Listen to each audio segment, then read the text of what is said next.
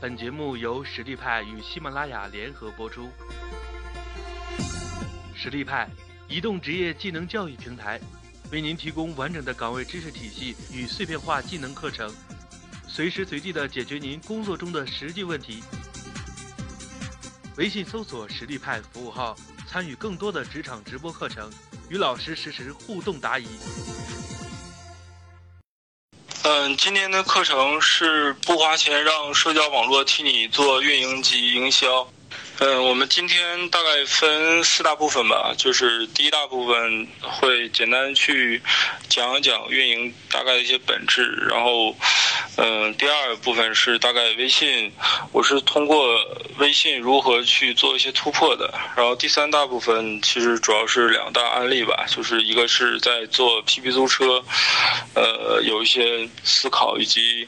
通过海底问片如何做的一些突破。呃，无论做什么事情吧，就是，呃，都要都要多去进入用户的内心。嗯，也就是说，嗯，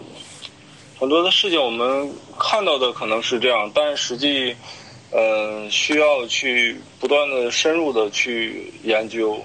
呃，不要被很多的现实情况去迷惑。嗯，还有就是我们在做事情的时候，一定是很孤独的。就是，嗯，肯定会有人对你不是很理解，会对你说三道四吧，呃，所以一定要沉住心，然后我觉得是一定要在冷嘲热讽中前行。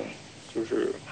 呃，很多的时候我在运营在做运营的工作的时候，呃，很多人不理解，然后以及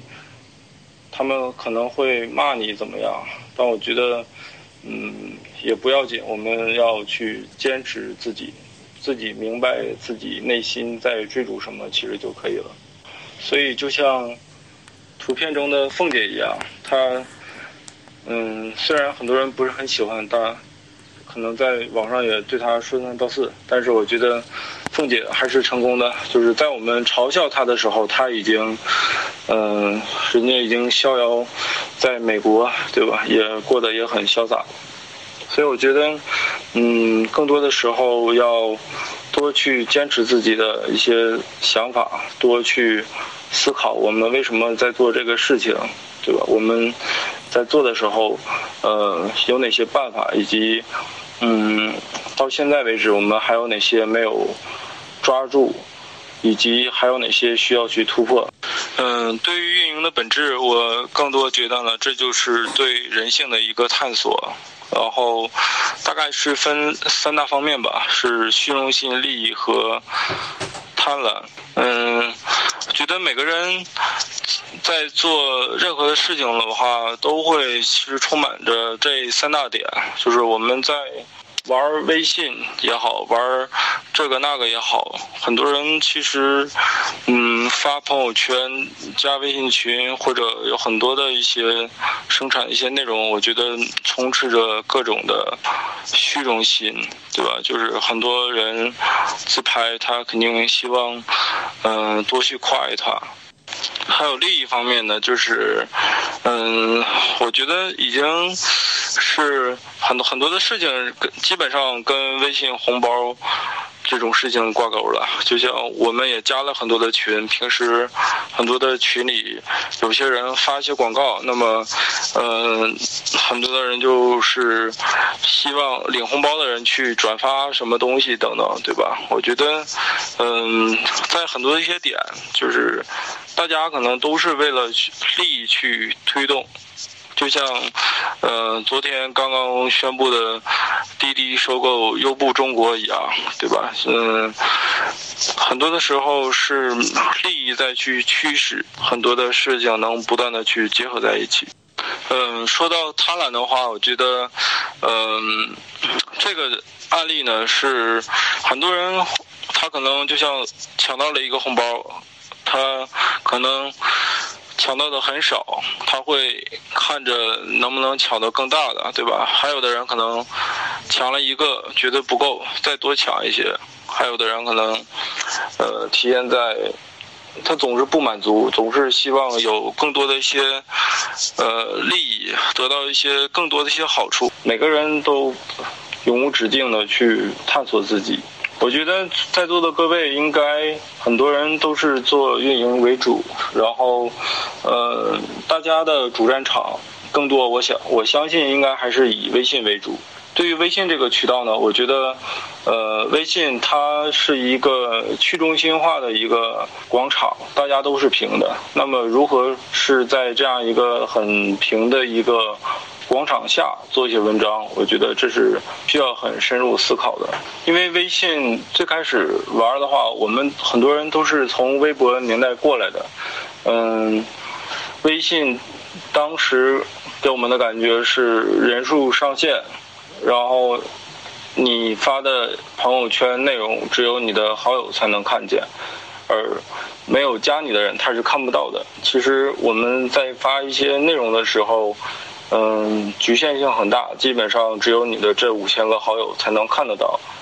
因此，呃，你想通过一些办法来去让更多人知道你的，呃，你在做的事情的时候，可能会通过微信公众号等等。嗯，所以我觉得，嗯，通过微信上去传播来讲，就是你去加了很多的人，加了很多的群，并不代表你真正去链接到他们，而是呃，不断围绕你的商业目的去思考，你怎么去呃，通过你的产品打法，你的产品的定位，去首先去瞄准好这帮人，然后再通过你的一些。真正的一些组合拳去渗透给他们。嗯，下面也介绍一个我之前做的一个案例。呃，PB 租车，PB 租车的模式是，呃，你有一辆车，然后我就可以通过 APP 里面去搜索附近的车，然后呃找到你的车去下单，然后把你的车给租走了。呃，你在这个时候呢，只是通过平台把车简单租给我而已，然后我可能开了一天两天，我就把车还给你。是我们当时是做这样的一个产品。嗯，我刚来公司的时候有一个问题就困扰了我，因为我们当时发展一个新客的下单成本是非常昂贵的，大概是在两千五百块钱左右。呃，这个数字是怎么理解呢？就是说，你今天刚听说 PB 租车，到你真正最后去下单的话，整个这些流程，我们可能为此会付出两千五百块钱左右。我觉得这个呃数字的话，其实是很让大家难以接受的。嗯，因为我们去让一个用户下单的话，所付出的。事情也很多，用户也需要做很多的事情。用户需要去上传他的驾照、身份证等等。呃，上传完之后，我们这边还需要审核，查一些他是否有过案什么案底。呃，等这些都通过的话，用户才真正去可以去下单。但是整个这样一个认证流程去弄，可能都需要花一定的时间。因此，对于这样一个。工具化的一个产品，然后，呃，很多人其实会不断的去去觉得很麻烦，因为其实 PB 租车到现在的话，呃，现在已经有很多的一些呃交通类、交通出行类的一些 APP，很多情况下，我觉得是能。代替代替租车的一些场景，因为租车的场景更多发生在周末自驾游为主。嗯，对于这样一个嗯偏重的一个产品，对我来讲，我的压力也很大，所以呃，对我来讲，我的聚焦还是更多是通过微信这样一些社交媒体去拉一些增长，拉一些刺激。嗯，对于微信这一端的话，我也是还是，呃，结合了之前主要的一些关于人性方面吧，就是说如何通过，呃，虚荣心、利益、荣誉这三大点，然后做一些突破。因为我觉得，呃，在微信上去转化一些新的用户，产生一些订单的话，呃。只是靠做段子、写内容，我觉得并不是一条很好的一些出路，所以我更主张还是以微信号做做服务化一些呃偏小一些工具，然后一些利益等等这些方面来去做一些突破。嗯，我刚来公司的时候，嗯，我当时第一个工作还是，呃，梳理了一下，就是说，嗯，当时我们在 PP 租车这个服务号里面有一个立即租车这个按钮，点完之后呢，是一个下载链接的一个跳转，是让大家可以通过呃应用宝等一些渠道，就是直接可以自动去下载。当时，嗯，这块儿去分析我们的一个跳出的转化率是，就是整个转化它安装的一个情况是不是很理想的？所以当时，嗯，我刚一来花了将近一个月的时间吧。首先是，嗯，推动了是让大家可以在微信 H 五里面去下单。然后同时把用户体系给做进来，就是，呃，你今天第一次关注了 PP 租车公众号，以及你点了立即租车之后，那只输入只输入一次手机号就可以，以后再也不用去频繁去输入了。就是实现了一个免登录，可以去登录 H 五租车的这样一个功能。但其实从一个我们的数据结果来看，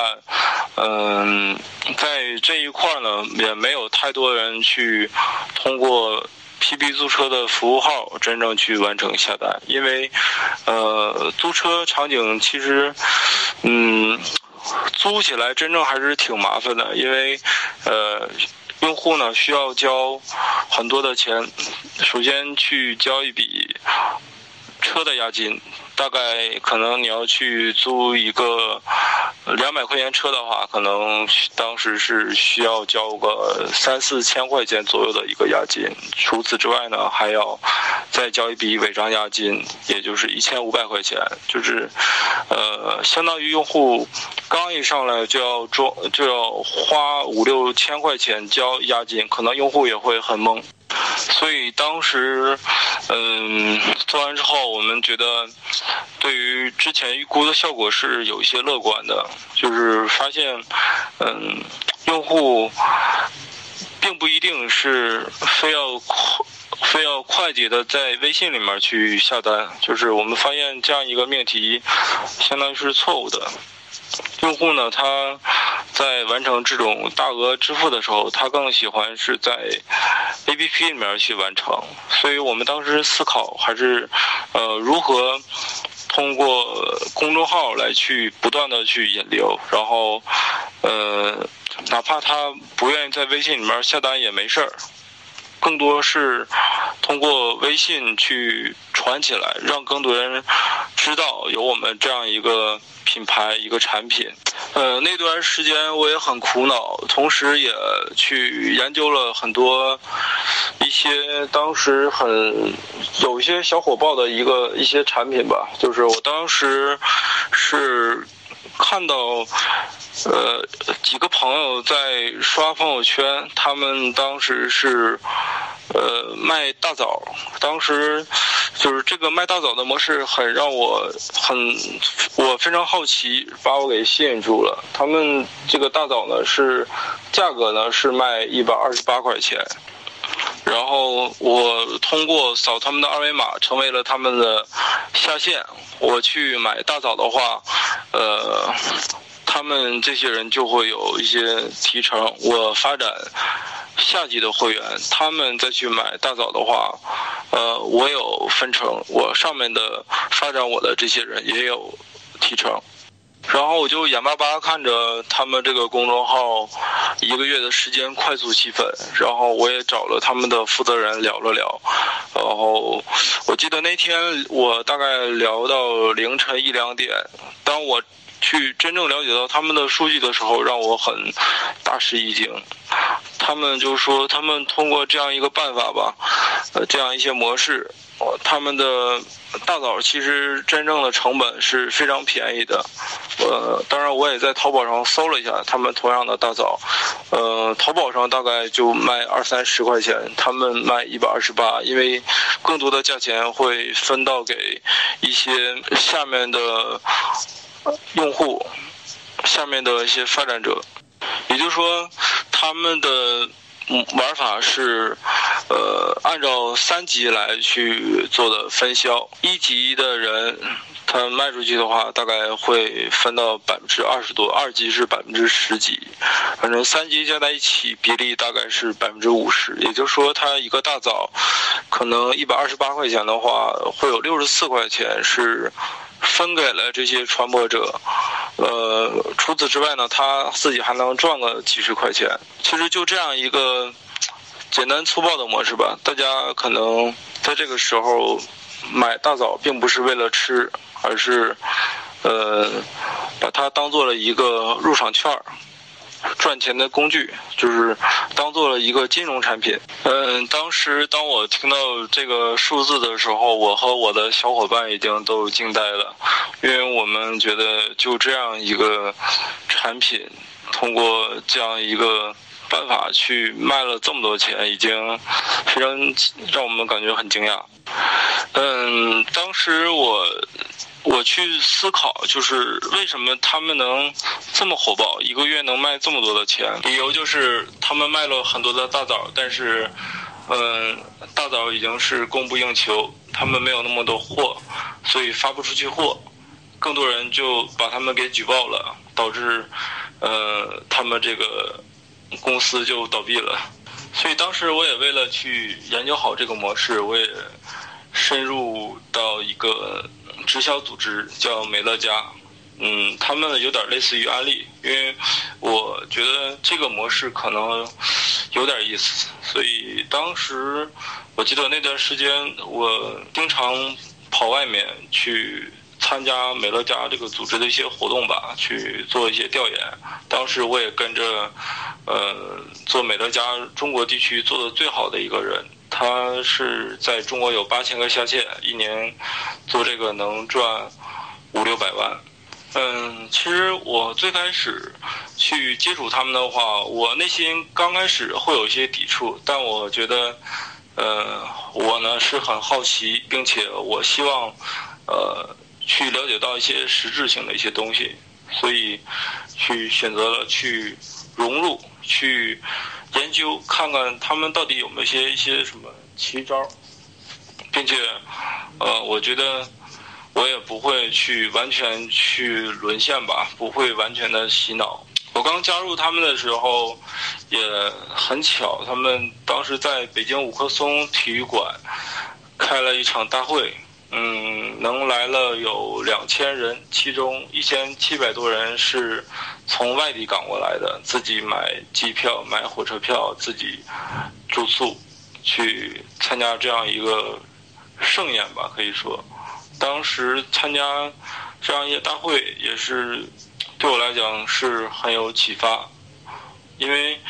嗯，认识了组织里面很多的人。然后我也是在不断的去深入去做一些调研。我加入之后，最重要的还是把他们一些核心的一些资料拿到手，也就是说，他们大概是如何做一些组织，怎么去做出一些有阶级感，以及通过他们的一个销售的一个模式来刺激你，让你有更多的单量。所以当时我也在思考，就是。嗯，把他们这套东西给拿过来去学习，也就是说，我当时做的产品叫 PP 车友会，我觉得它也算是一个偏金字塔式的一个宗教化的一个组织吧。就是，嗯，当然我也不希望完全走火入魔，就是，呃，用 PP 车友会这样一个名字来讲，也是定位还是围绕车主这一端，希望有一个车主的一个小天堂，让他们能感受到更多的一些利益。产品还没有什么样子的时候，我当时也是搞了有二十个微信群吧，然后没有太多的限制，但是我也会做了一些的门槛儿，呃，比如说大家想加群的话，必须给给我发一些红包等等，就是呃，先收了一波人去做一些调研。呃，当你什么产品都没有的时候，每天其实，在群里就是传递的就是梦想，告诉他们有即将有一个躺着都能赚钱的一个机会，你们要不要来？当时每天群里的内容，呃，也是很活跃。呃，当然，当时更多的话题还是在于说，大家每天都在抢红包，因为，嗯，我当时整个的氛围烘托的是。不断的每天有很多的人加入，然后有很多的红包可以抢。其次，嗯，不断的去了解大家是否做过一些同类一些东西吧。当时我就跟公司的法务来去讲，我说，嗯，你看看我们这东西到底是不是传销？然后，嗯，如果有问题的话，我我更关心的就是有问题。那么，如果有一天警察来了。他到底是抓谁？能不能抓我？如果不抓我的话，我就放弃了。嗯，我当时也是大概把这个麦大佬的模式和美乐家的模式不断的去，相当于不断的去结合吧，去深度思考，呃，如何做一个非常冒险的一个产品？因为我觉得当时从。常理上来讲，呃，完全的去天天去做一些内容，做一些文字，做一些段子，我觉得是根本不会有太多的增长。嗯，当时的时间是我研究这个这样一个模式，花了两周的时间去调研，然后花了一周的时间去做产品设计、产品规划、产品文档，然后那个时候其实已经不断的去。群里面有去搞的，群里面已经有很多的一些粉丝已经加进来了。然后真正上线的时候是去年高考的时候，当时很火爆吧？我觉得已经超出了我们的预想，大概的数字就是十分钟突破了一百一百人，十三个小时突破了三千人，二十一个小时突破了八千人。我们当时设定的目标是一个月的时间能觉得能来一万人就不错了，但是，嗯，在没有任何的推广吧，更多是通过我们的朋友圈去散播，以及公众号没有写过一篇的文章，就是，呃，我只是把这样一个海报去发到了各个群里面，然后大家去识别公众号能。关注到 PP 租车的公众号，这个时候已经有一些关系链了。通过这样一些小办法吧，当时去感觉是快速引人了。嗯，其实大家的实质呢都是在传播一些二维码，然后这个二维码能快速能让你去关注到公众号。嗯，用户他关注之后呢，就是会有。他传播的话，他也会有，呃，会能拉更多的人。嗯，更多人他去拉了一些人进来之后，我觉得，嗯，大家能去得到呢是，会有很多的一些虚荣心吧。他们，嗯，自己看到自己拉来了这么多人，自己内心是感到很高兴的。嗯，就像这张图片里面，就是右右半部分的这个图。我当时有两千七百多个下线，然后，嗯，当时产生了销售额是有十五万吧，那佣金大概有一万，就是，嗯，大家其实当时刚进来之后，嗯，也会不断看到自己真正有一些佣金、有些收入，已经是能看得见、摸得着了，所以大家更多很幸福这样一件事，因为我们当时，嗯，也会去。在微信群里吧，不断的去组织大家，以及有更可能经常晚上也会去开课，告诉大家去怎么来去玩，去不断的去教育。因为很多人，嗯，更多是没有听过 PP 租车，不知道 PP 租车是干嘛的。我们当时预想，假设我们情况很糟糕，就是在一两个月的时间没有太多人去玩，但是我们如果通过这样一个方式去吸到了。成千上万的粉丝，但是也没花什么钱的话，我们觉得，嗯，这样的一个结果是可以接受的。当时也想，就是说，呃，如果通过这样一个办法吧，可能吸个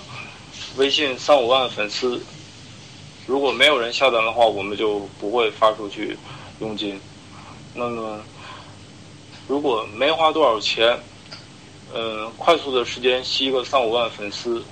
当时也觉得这个账是可以算的。还有假设就是我们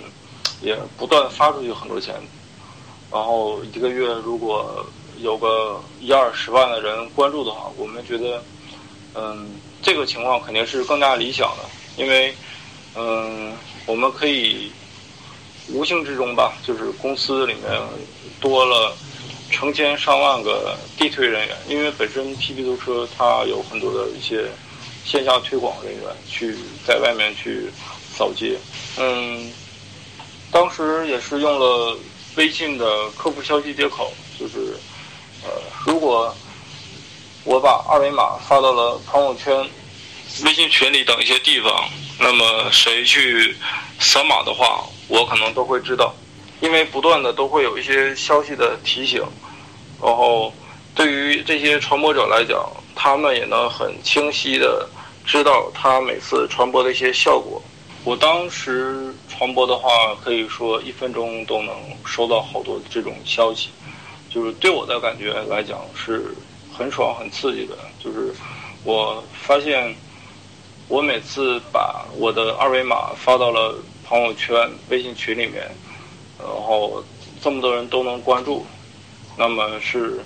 非常有效果。以及我最最关键的是，我能知道具体是谁通过我的二维码成为了呃我的下线。我们当时的整个的玩法就是说，你如果通过我的二维码去成为了 PB 的一个注册会员的话，那么你。在这关注的三百六十五天之内去下单租车的话，我这边就会有佣金。其实这个模式呢也很难去刷单，因为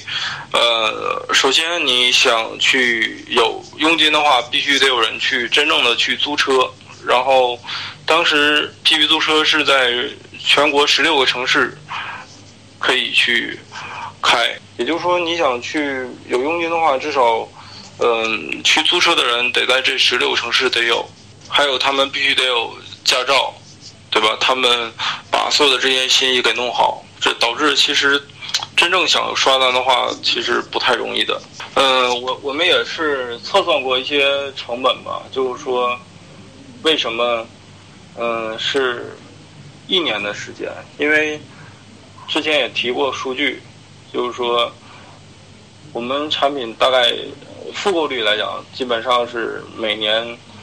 嗯，每个人可能会租车四次，然后客单价的话，大概是在七百块钱左右。也就是说，其实每个人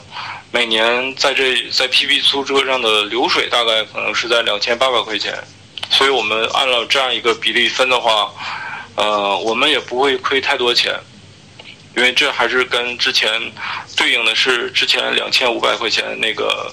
发展首单用户的成本去做的一个比较。然后当时那段时间，我记得群里的话话题就有很多了。有的人就是现身说法，他可能就像图一里面这个人，他说他在 PP 赚了三万块钱，呃，这样下去年底他的一辆车就回本了，就是。嗯，在话题的运营上，很多人都现身说法吧。很多老司机告告诉你，他们赚到钱了。有的人说，就像图二里面这个人说，不管你信不信，一开始我也不信，现在我信了。我先说三点：你的客户是你的客户，你的客户的客户也是你的客户，你的客户的客户还是你的客户。嗯，我做产品有一个习惯，就是经常也会搜索微信。朋友圈还有微博里，呃，大家关于我们这个产品，看看大家都怎么去探讨的。如果看到的话，就是我都会去截图，不管他是骂也好，去夸也好，我都会详细的去截个图去保存下来，自己再去分析。所以我做了很多产品，然后也存了大量的手机，呃，手机里面也有大量的就是用户对于产品的一些评价吧。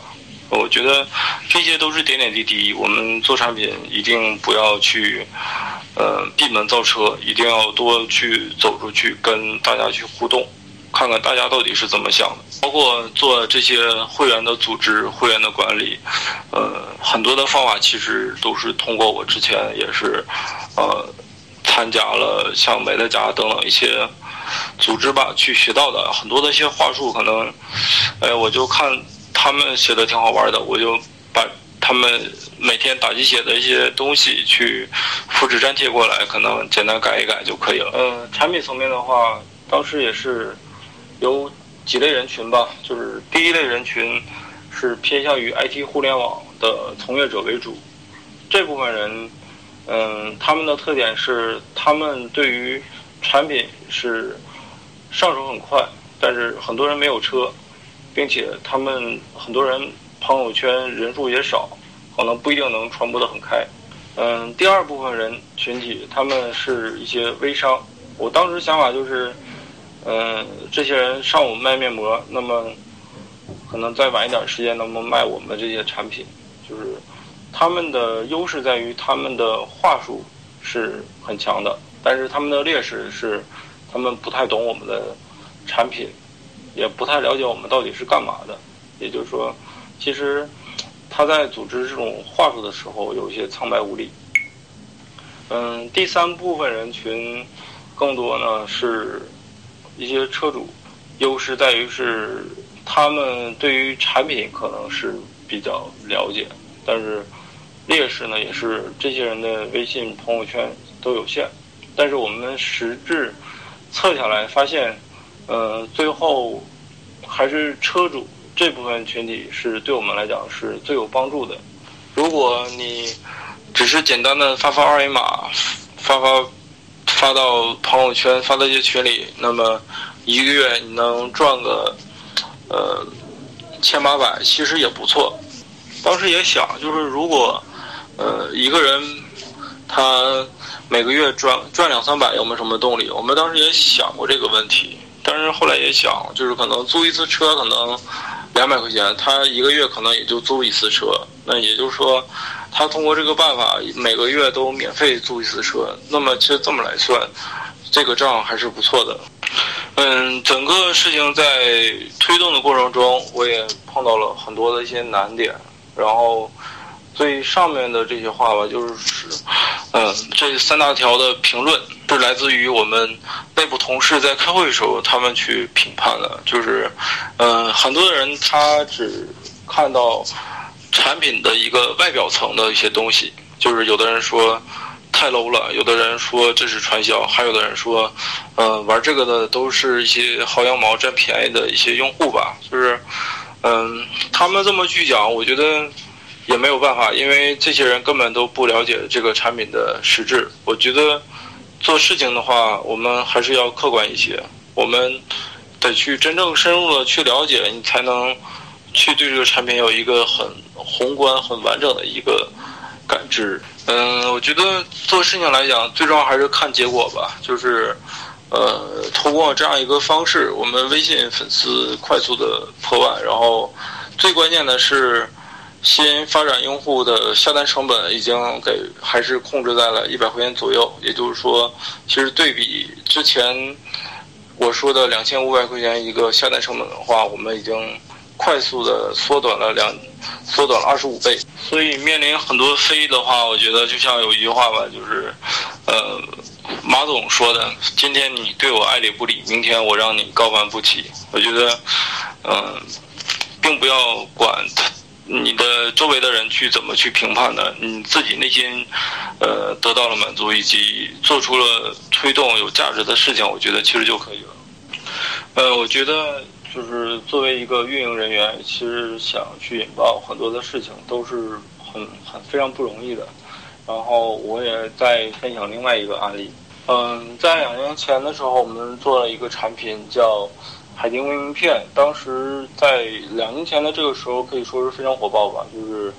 嗯，当时用了大概六个月的时间，我们有五十万的注册用户。当时，呃，月活跃已经达到了百分之四十五，然后流量呢整整体来讲已经拉升了接近五十倍吧。我们也做过一些统计，平均每个人每天会分享他自己的名片，这个主页会分享九次，但是公司人很少，呃，公司整个九个人吧，然后每个人可能都当好几个人用，但是，嗯，可能真正最后算下来，运营人员就像。我呢，可能只花了可能四分之一左右去来做运营这样一个事情。其实我觉得提到微名片来讲，就是，呃，名片大家都好理解，微名片呢，就是更多就是一张微信上的一个名片，就是名片它更多去，嗯，扮演的角色是可能知道你叫什么名字、干什么的，然后，嗯，大概也就是这样一些基本的信息。那么如何？呃，把这样一个商务场景化的一个社交的一个名片，让它更有打鸡血的感觉，也是当时我也是做了很多的一些思考。嗯，首先，呃，大家都是有有头有脸的人，都，呃，刚你当你刚注册产品的时候，你肯定会想的就是说如何。看着更真实一些，你就可以把你的名片去发给用户，然后让他们去帮你加微完成认证的话，嗯，你这边就会不断有一些等级，就像图片里面图二所示吧，就是呃，你找三个人帮你认证，你就能是 V 一级，然后不断的去有更多人去帮你去认证的话，你的等级就会不断的去。提升，我当时超过了一千人帮我去认证，所以我当时是最高级 V 六级。嗯，这个截图是，呃，我们产品里面有一个叫全球排名，就是在名片里面有这样一个入口，就是你去点名片的话，就是通过点名片，你也能看到，嗯，谁是出现在这个。全球排名榜单里面比较靠前，然后，呃，有你的好友帮你去认证的话，那么你这边也会有更多的消息过来。嗯，我们当时是充分利用了微信的客服接口吧。当你发现你可能传到这个微信群里面，或者这个时候发朋友圈有效果的话，你也会多去多去发。否则没有效果的话，你可能也会。稍微稍微放松一些，可能就先不去出动了。所以当时其实分析下来，大家对呃加微认证以及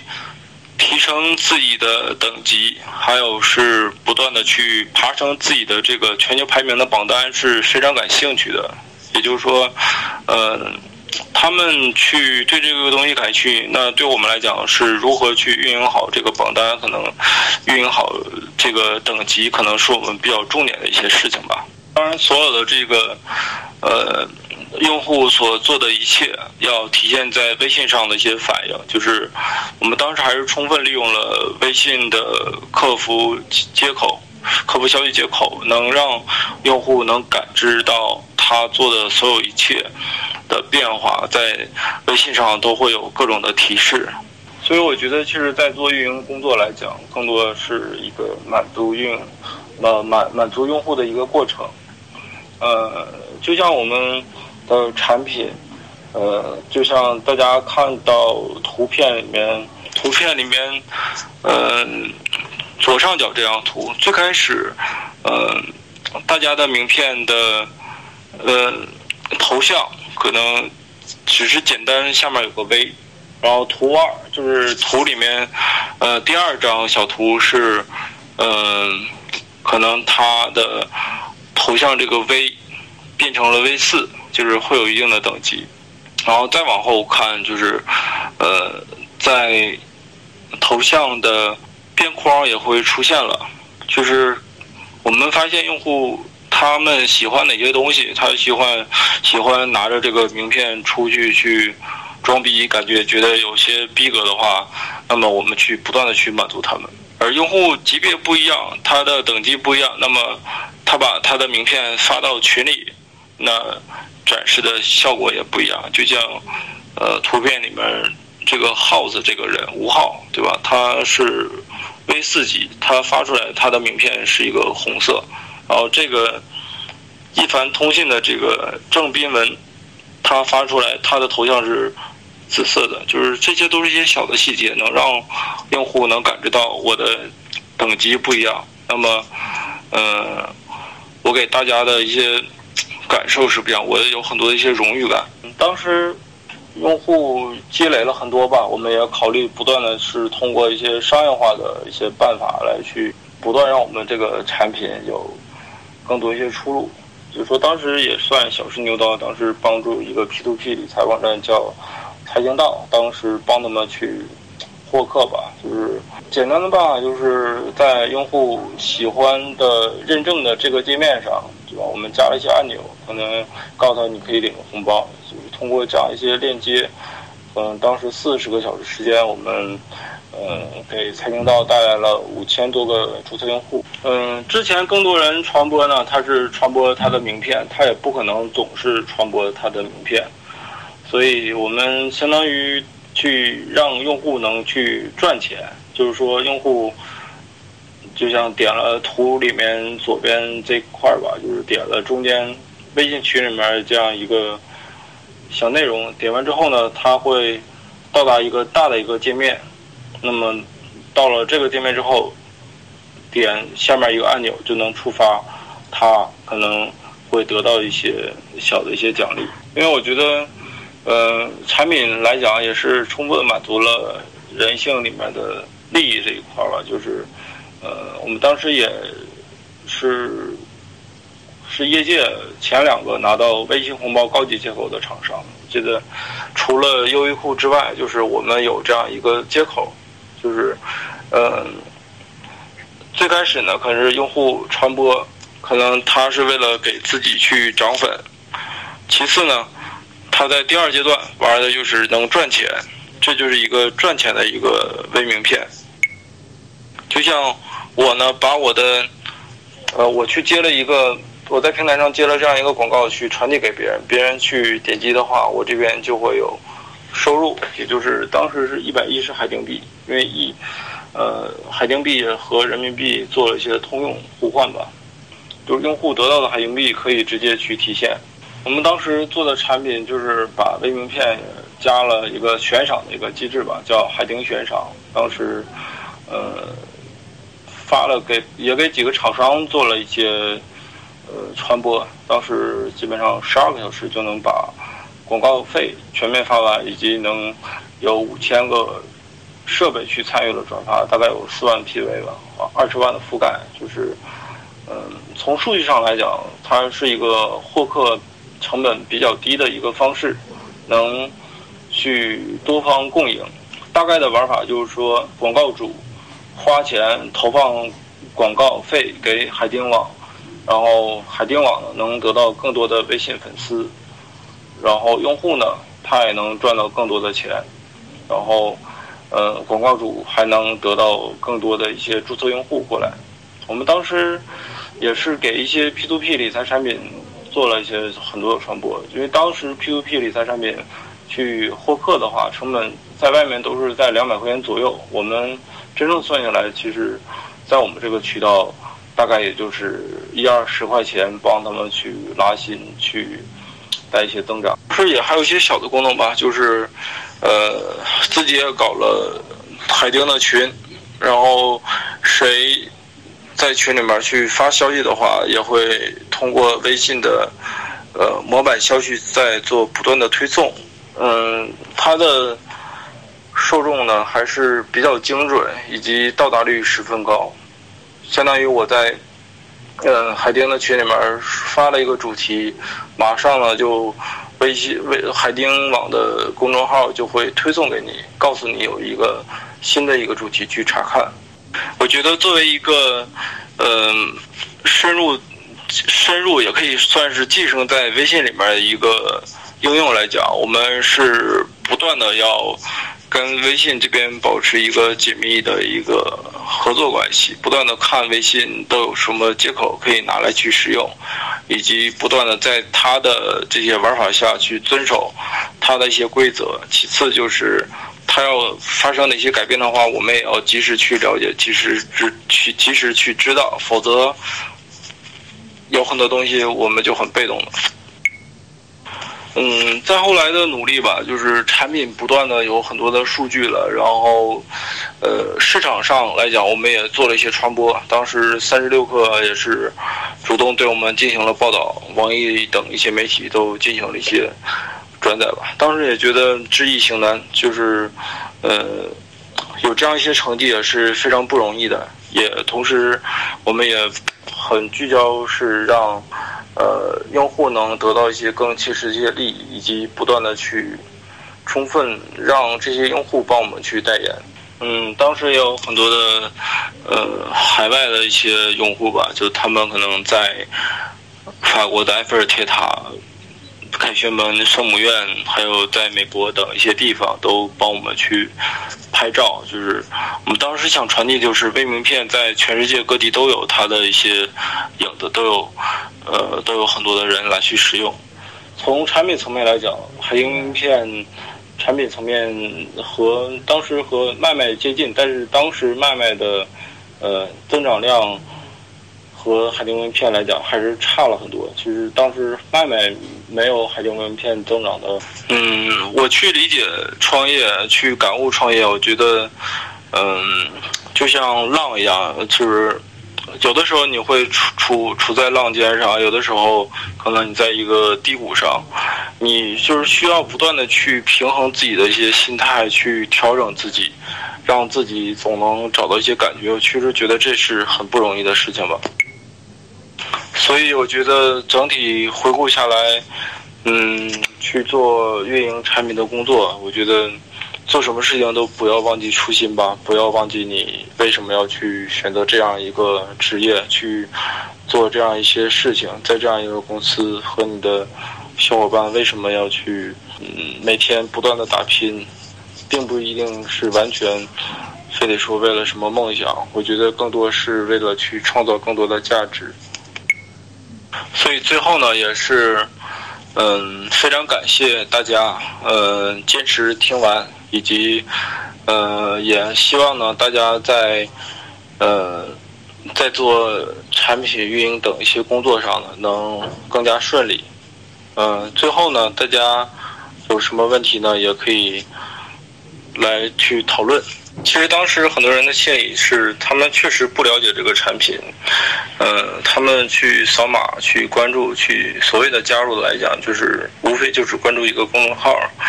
然后关注公众号，关注公众号的话，已经自动给他去生成他的用户了。那么其实对于他们来讲，是嗯，也没有什么太多的成本，他们在这个时候还不需要填任何的信息。不像以往，你你想去去玩 PP 租车，去玩很多的产品，玩很多 APP，你必须得去注册，填手机号，你才能去玩。而我们在微信上去获取的话，它无非就是几个动作：第一是扫二维码，第二呢是关注，关注之后呢，你就能看到说你已经是这个会员了。